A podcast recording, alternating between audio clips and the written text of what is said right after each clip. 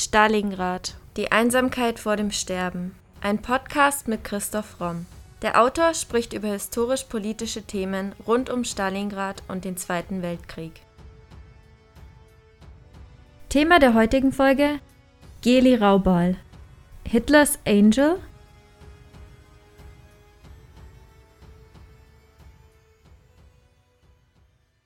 Es ist die in Historikerkreisen wohl am umstrittenste Liebesgeschichte Adolf Hitlers.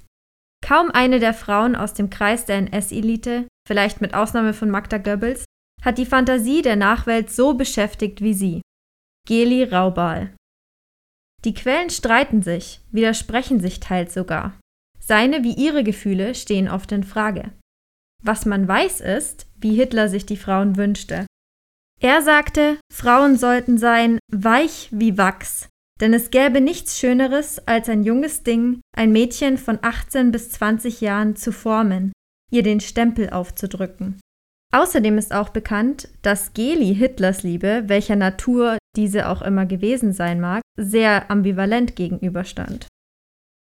Geliebt zu werden ist langweilig, sagte sie. Aber einen Mann zu lieben, ihn zu lieben, darum geht es im Leben. Und wenn du lieben kannst und gleichzeitig geliebt werden, es ist das Paradies. Eine komplexe Beziehung. Doch wie begann sie? 1908 wird Angela Raubal als Tochter des Steueramtsoffizials Leo Raubal und seiner Ehefrau Angela, später verheiratete Hamitsch, geborene Hitler, einer Halbschwester Adolf Hitlers, geboren. Ihr Vater verstirbt bereits mit 31 Jahren, zwei Jahre nach ihrer Geburt. 1915 kommen sie und ihre beiden Geschwister Leo und Elfriede zur Schwägerin der Mutter nach Peilstein in Österreich im Müllviertel. Zwei Jahre besuchte Raubal dort den Unterricht an der Grundschule, an der ihre Tante Lehrerin war. 1917 holt die Mutter sie zurück nach Wien Rauber legt die Aufnahmeprüfung für das Maria-Hilfer Mädchengymnasium ab. Ihre Mutter drängte sie zu einer höheren Ausbildung. Da die schulischen Leistungen nachließen, kam sie zuerst aufs Realgymnasium, wo sie die Klasse wiederholen musste. Dann kam sie zurück zu ihrer Tante Maria Raubal und besuchte dort das Akademische Gymnasium in Linz. Im Juni 1927 machte sie dort als eines der ersten Mädchen die Matura. 1923 wird Adolf Hitler zu Raubals Vormund bestellt.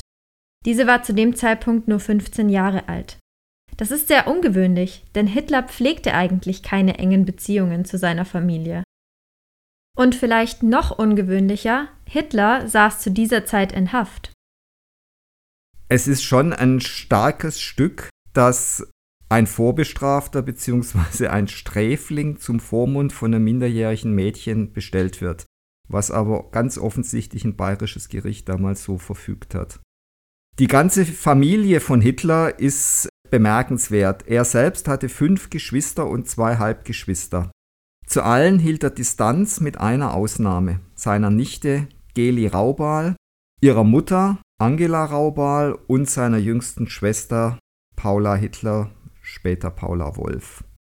Interessant ist, dass sein Vater auch drei verschiedene Frauen hatte. Und Hitlers Mutter war die jüngste, Clara Pölzl. Die war auch ungefähr 20 Jahre jünger als der Vater. Und sie war auch eine Nichte von ihm. Das heißt, die Geschichte hat sich hier in der Familie wiederholt. Also Hitlers Vater hat seine Nichte geheiratet und er musste deswegen sogar die besondere Erlaubnis vom Ordinariat einholen, und später eben hat Hitler auch wieder ein enges Verhältnis zu seiner fast 20 Jahre jüngeren Nichte gepflegt. Also das ist wirklich interessant, wie sich das wiederholt in der Familie.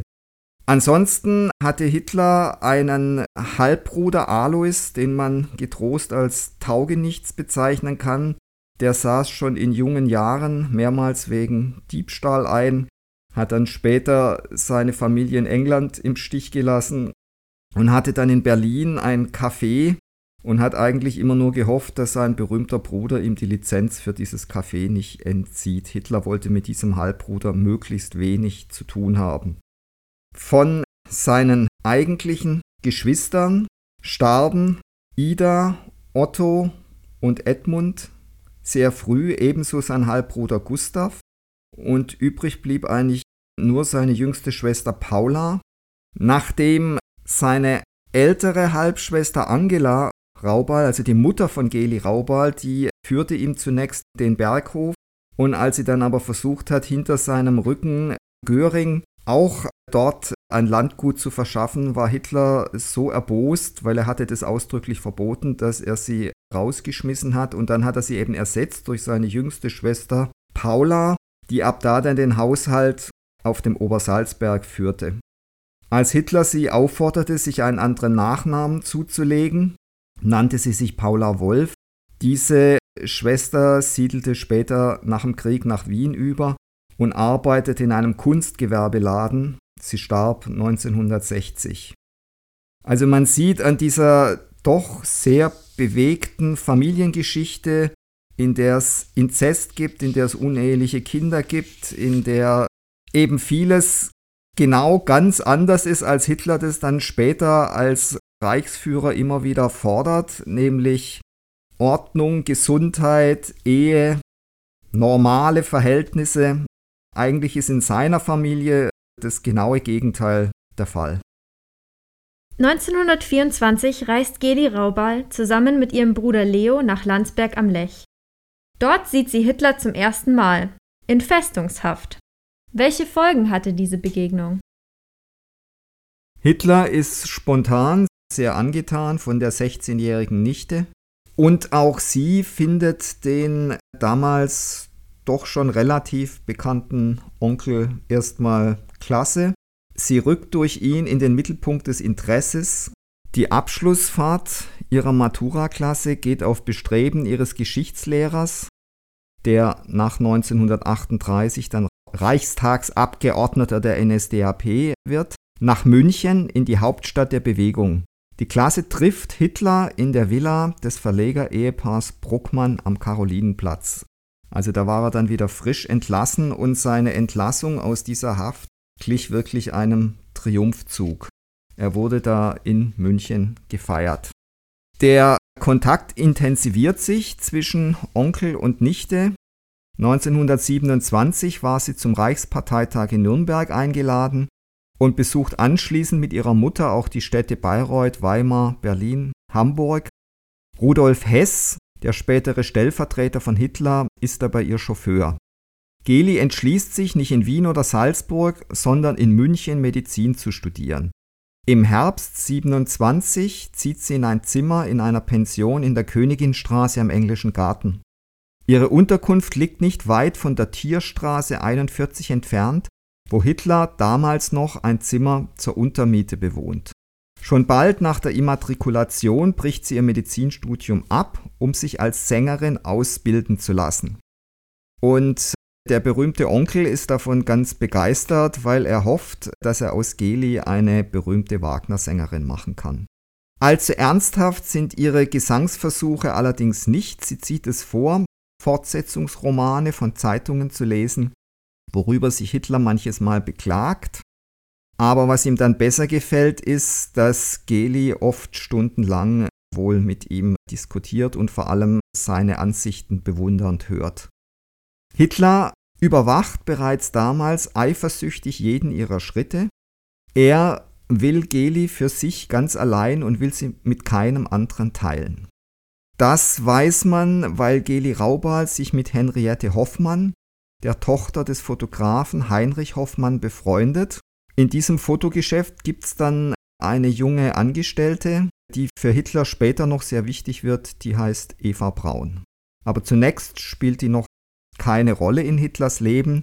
Er ist allein auf Geli fixiert und Geli wiederum ist zunächst auch von ihrem Onkel ganz angetan. Doch es dauert nicht allzu lange, da findet Geli eine neue Liebe. Im Dezember 1927 beginnt sie eine Beziehung mit Emil Maurice, Hitlers Chauffeur und Leibwächter. Maurice erzählt später über Geli, ihre großen Augen seien ein Gedicht gewesen und sie habe prächtige Haare gehabt. Er meinte zu sehen, wie die Leute auf der Straße sich nach ihr umdrehten und sie noch einmal ansahen obwohl er fand, dass Leute in München das eigentlich gar nicht taten. Der Chauffeur war sich aber durchaus bewusst, dass Hitler großes Interesse an Geli hatte. Er sagte, er zeigte sie gern überall, er war stolz darauf, in der Gesellschaft eines so attraktiven Mädchens gesehen zu werden. Er war überzeugt, dass er damit seine Parteigenossen beeindruckte. Maurice beteuerte stets, dass er wahnsinnig verliebt in Geli sei und beschloss schließlich, ihr einen Heiratsantrag zu machen, den sie sogar annahm. Doch wie reagierte Hitler darauf? Ian Kershaw, einer der berühmtesten Biografen von Hitler, hat argumentiert, als Hitler von Gelis Liaison mit Emil Maurice, seinem Leibwächter und Chauffeur, erfuhr, gab es eine solche Szene, dass Maurice befürchtete, Hitler würde ihn erschießen. Einer anderen Version zufolge nach hat Maurice Hitler wohl geantwortet, schlag mich und ich bringe die ganze Geschichte zur Frankfurter Zeitung. Und eine dritte Version ist, dass Hitler damit gedroht hat, Maurice zu entlassen, wenn er die Verlobung nicht auflöst und seine Drohung dann umgesetzt hat, als Maurice versuchte, sich ihm zu widersetzen. Welche dieser Versionen stimmt, ist nicht mehr eindeutig festzustellen. Auf jeden Fall hat Hitler Maurice im Januar 1928 fristlos gekündigt. Und Geli schrieb in dieser Zeit an ihren geliebten Chauffeur. Onkel Adolf besteht darauf, dass wir zwei Jahre warten sollen. Bedenke, Emil, zwei ganze Jahre, in denen wir uns nur ab und zu küssen können und immer Onkel Adolf an der Spitze haben. Ich kann dir nur meine Liebe schenken und dir bedingungslos treu sein. Ich liebe dich so unendlich sehr, aber Onkel Adolf besteht darauf, dass ich mein Studium fortsetze. 1929 ändert sich das Leben von Hitler und Geli. Hitler kündigt sein schlichtes Untermieterzimmer und zieht am Prinzregentenplatz 16 in eine Neunzimmerwohnung im zweiten Stock. Geli Raubal bewohnt ein Zimmer mit Blick auf das Theater. Das Ehepaar Anni und Georg Winter wird zum Führen des Haushalts und Betreuung der Wohnung eingestellt. Wie lebten Hitler und Raubal dort zusammen? Der Umzug von Hitler hat natürlich direkt mit dem kometenhaften Aufstieg der Nationalsozialistischen Partei zu tun, der 1929 nach dem Börsenkrach ein erdrutschartiger Wahlsieg gelingt. Bis dahin hatte die NSDAP nämlich nur noch ein Schattendasein geführt. 1928 hatte sie ganze 2,6 Prozent der Stimmen und 29 hatte sie dann fast 30 Prozent. Das war also ein, ein irrsinniger Wahlsieg und Hitler konnte sich eben jetzt ein ganz anderes Leben leisten und hat seine Nichte da auch mit einbezogen. Allerdings hat er sie wohl von Anfang an weiter terrorisiert. Ihr Zimmer in der Wohnung durfte von niemand außer ihm und seiner Wirtin Annie Winter betreten werden. Der Bildhauer Josef Thorak musste von Geli eine Büste schaffen, die später in der neuen Reichskanzlei aufgestellt wurde. Der Maler Adolf Ziegler ein Porträt malen, das im großen Zimmer im Berghof einen stets blumengeschmückten Ehrenplatz erhielt.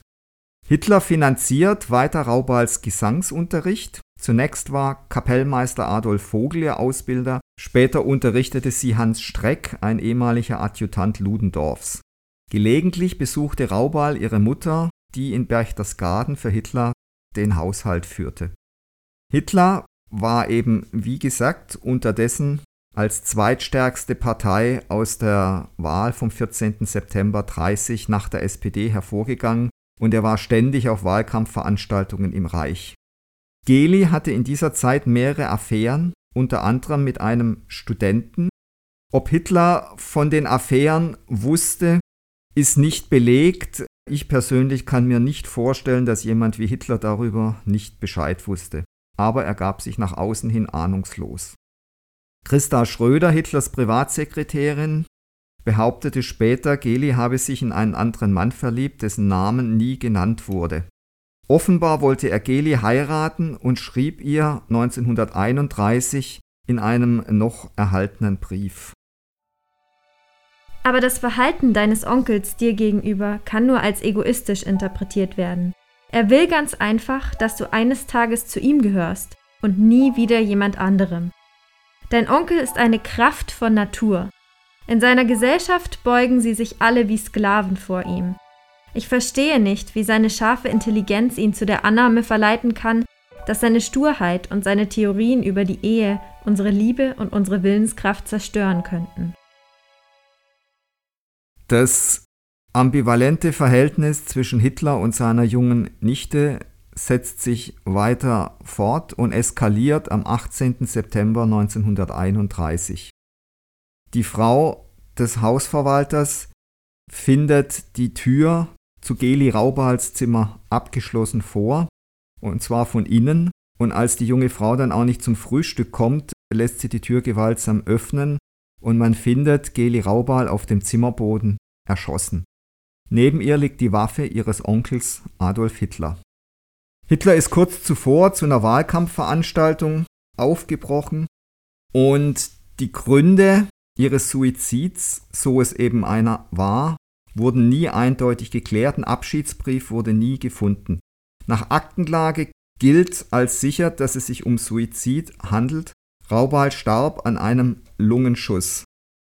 Daran gibt es allerdings auch Zweifel, weil der Schusskanal so von oben nach unten verläuft, dass Raubal die Hand in die Höhe hätte halten müssen, praktisch über sich und von da aus sich den Schuss in die Lunge hätte verpassen müssen und das ist sehr unwahrscheinlich, vor allem da sie nachweislich sich mit Waffen auskannte. Sie wurde speziell also mit einer Pistole vertraut gemacht, hat Schießübungen gemacht und wusste auch, wie man so eine Waffe entsichert und auch wie man sie zerlegt und wieder zusammensetzt. Insofern ist es schon seltsam, wie sie sich dann letztendlich erschossen haben soll.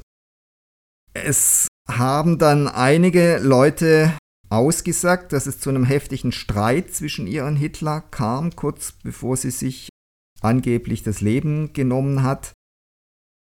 Insbesondere Bridget Hitler, die Frau von Hitlers Halbbruder Alois, die er in England eben hat sitzen lassen, behauptete, ihr Sohn Will habe ihr eine Geschichte erzählt, die er von Annie Winter, Hitlers Haushälterin, bekommen habe. Angeblich hat die Haushälterin einen Streit darüber gehört, dass Geli gehen und in Wien bleiben wollte. Und Hitler hätte wohl zu Geli gesagt, du sagst, du musst nach Wien, ist es um diesen dreckigen Juden zu sehen, der behauptet, Gesangslehrer zu sein? Ist es das? Hast du ihn heimlich wiedergesehen? Hast du vergessen, dass ich es verboten habe? Und laut Bridget antwortete Geli, ich muss nach Wien, Onkel Alf, weil ich ein Baby bekomme.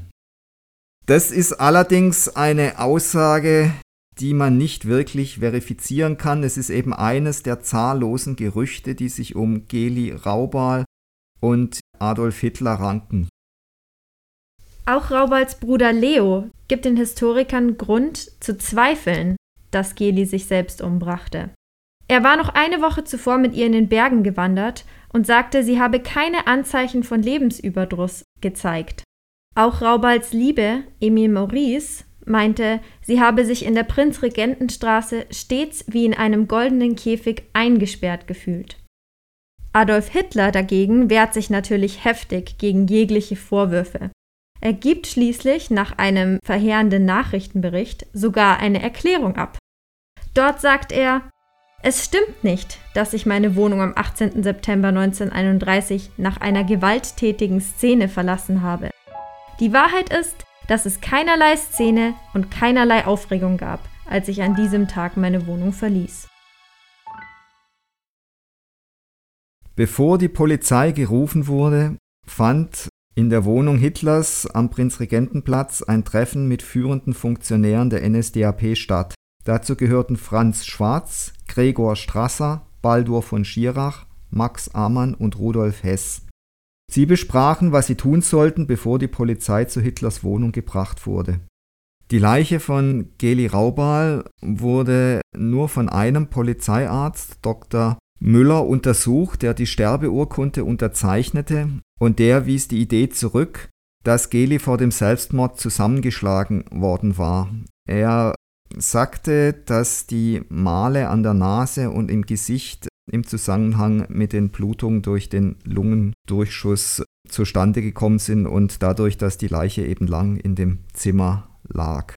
Fest steht, dass Hitler und seine Getreuen Geli Raubals Leiche sehr schnell über die Grenze nach Österreich geschafft haben. Und zwar hat es Heinrich Himmler organisiert und dass die Leiche dort eben sehr schnell begraben wurde, so dass jede Möglichkeit ausgeschlossen war, sie für eine erneute Untersuchung zu exhumieren. Der damalige bayerische Justizminister Franz Kürtner konnte so mögliche Anzeichen für einen Mord gut vertuschen. Er vertrat rechtsextreme Ansichten und schützte die Nazis in dieser Zeit. Hitler gab anschließend zumindest vor, den Suizid seiner Nichte nicht überwinden zu können, und er soll geäußert haben, ihre Beziehung sei restlos am Generationenproblem gescheitert. Der Grundsatz für die Hitlerjugend, Jugend muss von der Jugend geführt werden, soll durch diese Erfahrung geprägt worden sein. Hitler hat nach ihrem Tod Geli Raubal verehrt, wie er das zu Lebzeiten nie getan hat. Ihr Zimmer blieb unverändert und niemand außer ihm durfte es betreten. Er hat lediglich eine von Ferdinand Liebermann geschaffene Büste Raubals später dort aufgestellt. Ähnliches hat er ja auch mit seiner verstorbenen Mutter gemacht. Das waren Totenaltäre, wo Hitler in seiner Nekrophilie, muss man schon sagen, ein sehr intensives Verhältnis zu diesen beiden verstorbenen Frauen gepflegt hat, die er, als sie tatsächlich noch gelebt haben, wie wir noch hören werden, doch sehr ambivalent behandelt hat. Am 23. September 1931 wird Geli Raubal auf Wunsch ihrer Mutter in der Notgruft Linke Arkade Nummer 9 bei der Karl-Lüger-Gedächtniskirche auf dem Wiener Zentralfriedhof beigesetzt. Hitler nimmt an dem Begräbnis nicht teil. Er sucht die Grabstätte erst drei Tage später auf. Eine Umbettung von Geli Raubals Leichnam vom provisorischen in ein reguläres Grab gab es nie. Die meisten bürgerlichen Zeitungen beschränken sich weitgehend auf die amtlichen Meldungen. Verschiedene seiner politischen Gegner äußerten die Ansicht, man wolle Hitler eben politisch besiegen und nicht aufgrund seines Lebenswandels. Obwohl Hitler Geli Raubal angeblich so sehr geliebt hat, haben sowohl er als auch ihre Mutter Angela die Zahlungen für das Grab 1938 eingestellt. Im März 1946 wurde der Leichnam exhumiert und in ein Reihengrab umgebettet. Man wollte verhindern, dass sich daraus eine Pilgerstätte entwickelt. Der Wiener Möbelrestaurator Hans Horvath glaubte, die Leiche 1985 wiederentdeckt zu haben. Er wollte oder er hat nochmal eine Exhumierung beantragt, um zu klären, was die genauen Todesumstände waren. Dieser Exhumierung wurde aber nicht stattgegeben. Das ist nur einer der zahlreichen Mythen, die sich um Geli Raubal und Adolf Hitler ranken. Wie viel weiß man wirklich über die Liebesgeschichte der beiden? Zahlreiche sich widersprechende Gerüchte gibt es bereits über Hitlers Sexualität. Bei seiner Inhaftierung in Landsberg hat der bayerische Amtsarzt Dr. Josef Brinsteiner damals einen rechtzeitigen Kryptorchismus festgestellt, das heißt, Hitler fehlte der rechte Hoden. Dazu passt eine Anekdote aus seiner Jugend. Einer seiner Jugendfreunde berichtet, Hitler habe mit Klassenkameraden gewettet, er könne einem Ziegenbock ins Maul pinkeln. Und als er das dann versucht hat, hat ihm der Ziegenbock wohl den rechten Hoden beschädigt. Zumindest behauptet es dieser Klassenkamerad. Der Mythos, dass Hitler tatsächlich nur einen Hoden hatte, fand sogar Eingang in ein englisches Soldatenlied. Das lautete Hitler has only got one ball, Göring has two but very small, Himmler has something similar, but poor old Goebbels has no balls at all. Wahrscheinlich wussten die Soldaten damals nicht, wie nahe sie, zumindest was Hitler angeht, damit der Wahrheit waren. Aber eindeutig bewiesen ist diese Geschichte mit dem einen Hoden von Adolf Hitler auch nicht. Über Hitlers Sexualität gibt es bis heute sehr ambivalente Theorien. Sein alter Münchner Mitstreiter Ernst Putzi Hanfstengel behauptet zum Beispiel, er sei impotent gewesen. Er raucht nicht, er trinkt nicht, er isst fast nur Grünzeug, er fasst keine Frau an. Andere Zeitzeugen und Historiker behaupten dagegen, Hitler wäre hypersexuell gewesen. Doch was stimmt? Das wird sich wohl nie mehr einwandfrei feststellen lassen. Es ist auf jeden Fall spannend, diesen verschiedenen Gerüchten zu folgen. Otto Strasser, der Bruder von Gregor Strasser, die ja beide Gegner innerhalb der NSDAP von Hitler wurden und Gregor Strasser wurde ja dann auch 1934 im Zuge des Röhmputschs umgebracht. Also der, dieser Kampfgefährte Otto Strasser, der behauptet, dass Geli Hitlers Sexgespielin war und zwar freiwillig, ausdauernd und auf perverse Weise. Und Ernst Hanfstengel schrieb später, dass man ihm erzählt habe, dass Hitler Geli auch Briefe mit pornografischen Zeichnungen geschickt habe. Und es spricht manches dafür, dass es eine Art sadomasochistisches Abhängigkeitsverhältnis zwischen Geli und Hitler gab. Wirklich bewiesen werden kann es nicht. Es gibt auch das Gerücht, dass Hitler diese Briefe teilweise gestohlen wurden, dass sie von einem Pater Stempfle zurückgekauft wurden und dass dieser Pater Stempfle als Mitwisser deswegen von Hitler auch 1934 im Zuge des Röhmputsch, dass er ihn hat umbringen lassen deswegen. Aber auch das ist nur ein Gerücht. Otto Strasser hat 1945 dem amerikanischen Geheimdienst OSS zu Protokoll gegeben, Hitler sei Undinist gewesen. Bei dieser sexuellen Anomalie, benannt nach der mythischen Wassernixe Undine, zieht der Mann den Lustgewinn aus weiblich warmen Harnduschen. Unter Kennern spricht man heutzutage von der Yellow Shower, die man ja auch Trump unter anderem zuschreibt. Wenn irgendwas an diesen Gerüchten dran ist. Und wenn es auch stimmt, dass Hitler als gescheiterter Kunstmaler Geli Raubal immer wieder gezeichnet hat, Aktzeichnungen gemacht hat, angeblich dann auch detaillierte Zeichnungen ihrer Geschlechtsorgane gemacht hat, wobei sie sich immer wieder über ihn setzen äh, sollte, dann kann man natürlich leicht nachvollziehen, dass Geli deswegen in Depressionen verfallen ist, an Selbstmord gedacht hat. Aber wie gesagt, wir befinden uns hier im Bereich der Gerüchte. Hanfstengel hat angeblich auch miterlebt, dass nach einem gemeinsamen Kaffeebesuch Hitler mal wieder Drohungen gegenüber seinen Gegnern ausgestoßen und dazu mit der schweren Hundepeitsche geknallt hat, was er immer wieder machte. Und dass Gelis Gesicht in dem Moment ein Ausdruck von Angst und Verachtung war, und zwar so, dass Hanfstengel angeblich der Atem stockte.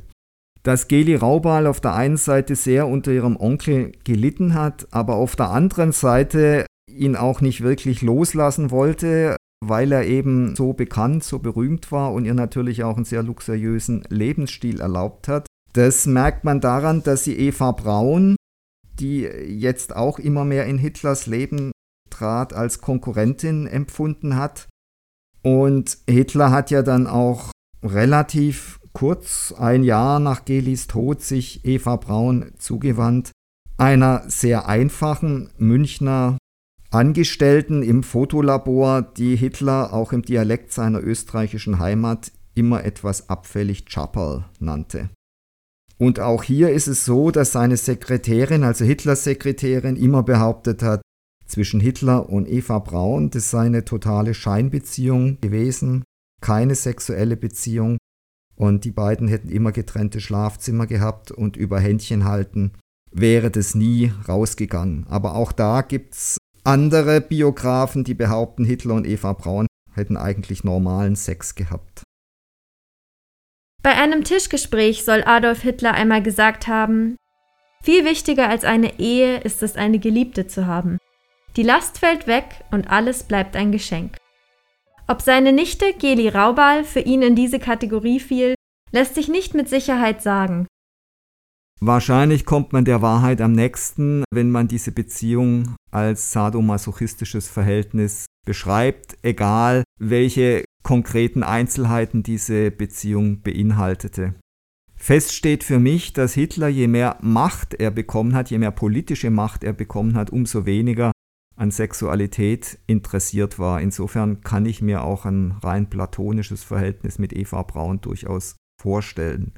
Hitler hat mit Sicherheit seine auch sexuellen Triebe umgeleitet in Machttriebe und ob es wirklich so war, dass er bereits in seiner Sexualität sehr perverse und selbstzerstörerische Triebe hatte, die dann so in die Politik umgelenkt wurden oder nicht, das wird wohl immer Spekulation bleiben.